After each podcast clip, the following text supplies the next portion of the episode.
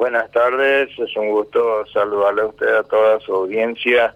Bueno, hablando de precios, es, eh, es preocupante, sobre todo cuando uno tiene costos que presionan sobre la producción, sobre la industria, pero es un tema, en este momento hay que pensarlo bien. ¿eh?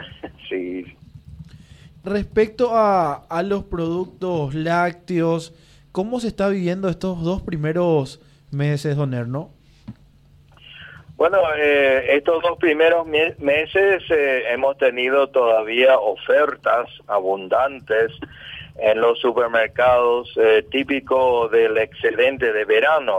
por eso decía que a pesar de la sequía y, otros inconvenientes, tenemos leche suficiente hasta fines de mayo porque siempre el excedente de verano presiona sobre el mercado y provoca ofertas inclusive bajas de precio que este año no se dieron porque como ustedes saben los costos aumentan, entonces por lo menos eh, nadie bajó de precio, lo que desaparecieron algunas ofertas en los supermercados, pero remarcación de precio va a ser eh, difícil porque el poder adquisitivo de la gente está, está al límite y si nosotros alzamos mucho también el contrabando va a aumentar y no nos conviene eso. Así que habrá que hacer un plan austero y, y, no presionar tanto, no alzar tanto los precios al mercado. A pesar de esta crisis, yo lo veo. A pesar de esta crisis, entonces van a tratar de mantener en lo posible los precios. Y yo, yo creo que hay que hacer una economía de guerra porque el, precio de la leche es muy sensible en la canasta básica y si aumentamos nomás, eh, la gente va a dejar de consumir, va, a sustituir la leche por otras, otros alimentos y eso no, no nos conviene. Yo creo que ahora hay que ser un poco prudente, eh, buscar, buscar salidas, eh, salidas de, digamos, de, ahorro, de economía eh, en crisis, pero hay que cuidar, no alzar mucho más los precios porque vamos a perder mercado. Y en cuanto a, la producción, ¿cuándo iría decayendo? Esto nos decía que hasta marzo van a estar bien porque hay un excedente de verano, pero para lo que va a ser la mitad del año, junio, julio, agosto. No, hasta, hasta mayo decía vamos a estar bien porque así hay suficiente leche en stock Después sí habrá que ver. Después de mayo hay que hacer una nueva evaluación, porque todo depende de la lluvia. Si llueve habrá pasturas, habrá alimento para el ganado y, bueno, eh, habrá que hacer un nuevo cálculo para entonces. Inclusive los costos de, de producción o del combustible, del traslado, todo eso hay que reformular un poco eh, hasta después de mayo. Presidente, entonces lo que se va a tratar ahora es simplemente de, resistir un poco. Vamos a tener que resistir, es mi recomendación. Por supuesto, las industrias son libres de aplicar el precio que quieran porque la Cámara no regula precios, pero sí siempre tenemos una opinión y tratamos de consensuar políticas y, y la política es eh, no, no, aprovecharnos de ninguna circunstancia y ir muy arriba porque de Argentina se sigue trayendo el contrabando y si la brecha se amplía va a ser eh, todo un, problema porque eh, eso siempre siempre complica cuando cuando tenés entrada de productos del exterior. ¿Qué cantidad de leche, buenas tardes presidente, qué cantidad de leche consume Paraguay?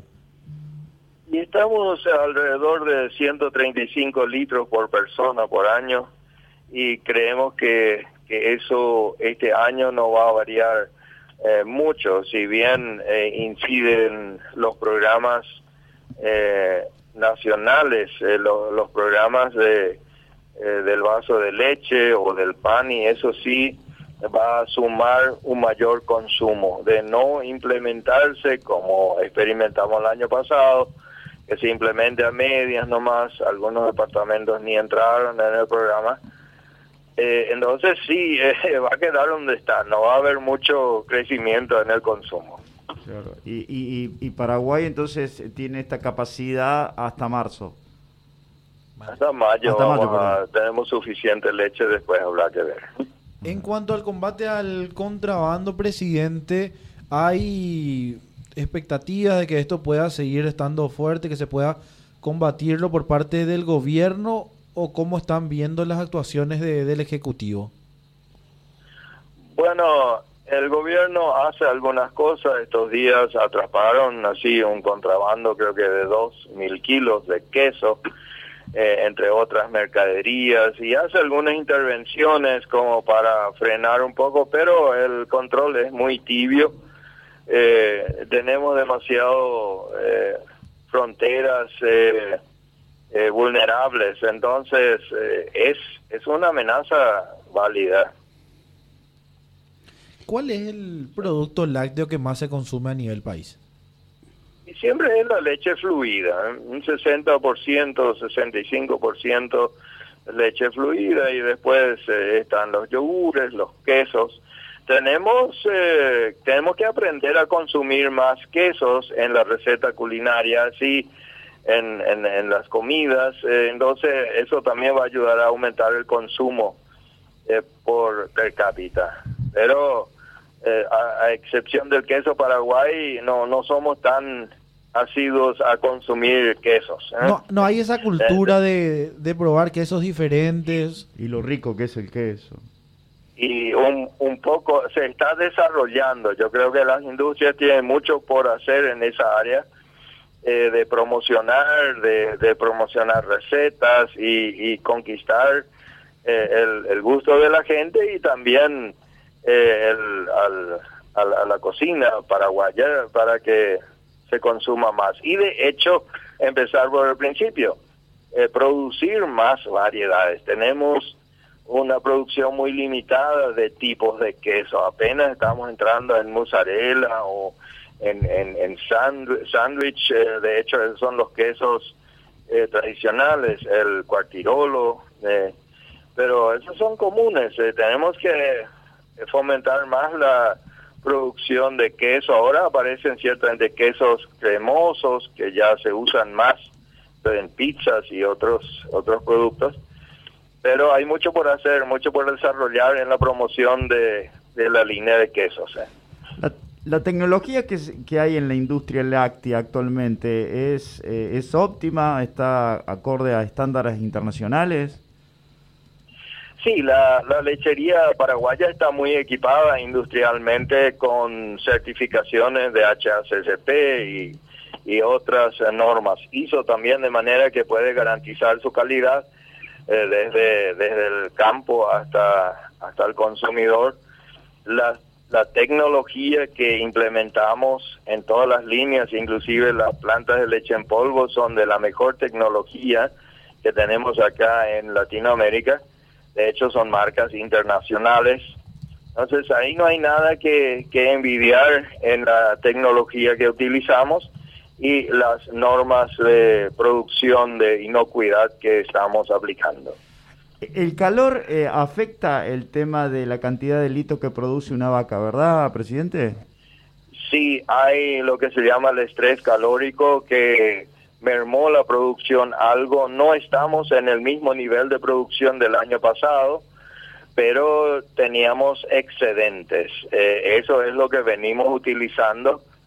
Y, bueno, ahora un poquito llovió algo, pero es muy escasa la lluvia, muy muy riesgosa, no se puede todavía sembrar eh, con, con confianza. Así que vamos a seguir experimentando algunas limitaciones por esta sequía. Porque he llegado a ver videos donde los establecimientos en épocas de verano eh, le ponen como rociadores, a como, como que, la, rocían al animal. Sí, todos los que hacen eh, ya en una producción, eh, digamos, comercial o, o sea, como modelo productivo, tienen rociadores o ventiladores para eh, refrescar la vaca en su establecimiento. Eh, no obstante, el calor extremo que veníamos experimentando afecta, no, no se puede sustituir. Eh, no, no es un aire acondicionado lo que se está aplicando, pero bueno, ahí Eso se sabe y se cuenta con que eh, el calor va a afectar nomás algo. ¿Los ordeñadores son todos mecánicos? Y mayormente ya se entra en un sistema de ordeño eh, mecánico, la producción eh, de los pequeños productores, que son muchos, pero no es mucho volumen. inclusive cuando tiene tres, cuatro vacas ya se, se procuran una ordeñadora. Claro, claro. Bueno. Nada más, nada más. me dejó nomás la curiosidad en cuanto a la producción que estaba hablando eh, Mono. y una, una vaca, por ejemplo, ¿cuántos litros de leche da por día? Bueno, en Paraguay también se ha instalado mayormente la raza Holstein o Holando, la blanca y negro. ¿eh?